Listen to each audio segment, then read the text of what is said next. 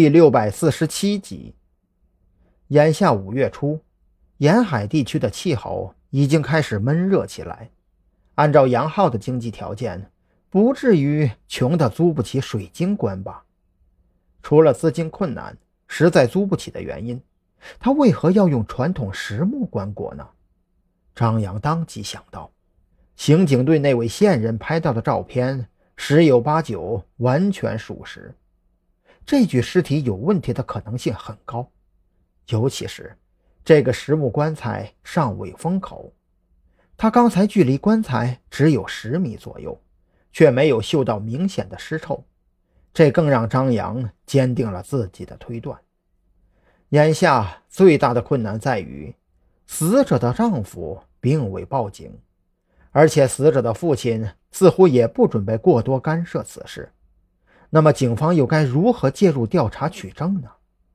张扬敢肯定，自己要是直接亮出警官证，请求开棺验尸的话，百分百会被拒绝，甚至再倒霉点儿，还会挨上一顿毒打。站在人群里琢磨了很久，张扬实在想不出什么好招。就把主意打到了白若萱的身上。那家伙怎么说也算是山南市的地头蛇了，而且还是有钱有势的地头蛇。让他帮着想想办法，会不会有什么捷径呢？想到这儿，张扬索性转身回到车里。反正现在盯着这个院子的不止自己一个人，山南市刑警队那边。肯定不会眼睁睁看着至关重要的证据就这么稀里糊涂的被埋进土里。先开车离开这儿，咱们还得去找白大公子帮个忙。张扬如此说着，也就坐在副驾驶上，将自己在院子里的发现全都复述了一遍。听完张扬的讲述，蓝雨桐很认同他的分析。眼下想要对尸体进行尸检。并且不引发骚乱和争执，唯一的办法就是让白若萱想想招。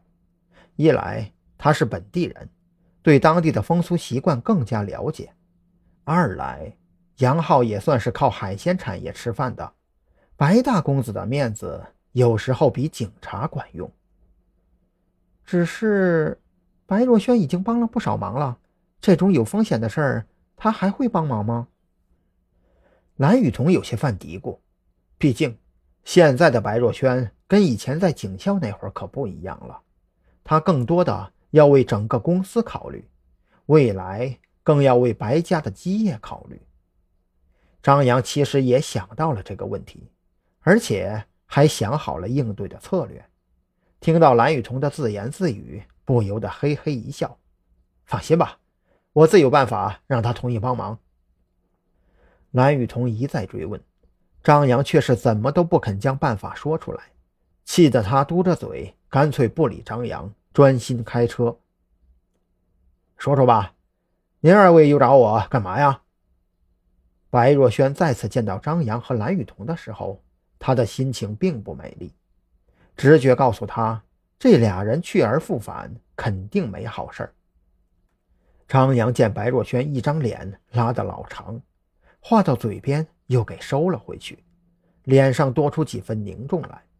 他左右观察，甚至还小心翼翼地拔掉了白若萱桌上座机的电话线，这才神秘兮兮地低声说道：“老白呀，我这次回来呢，没有别的事儿，主要是给你登门道歉来了。”不是，你等等。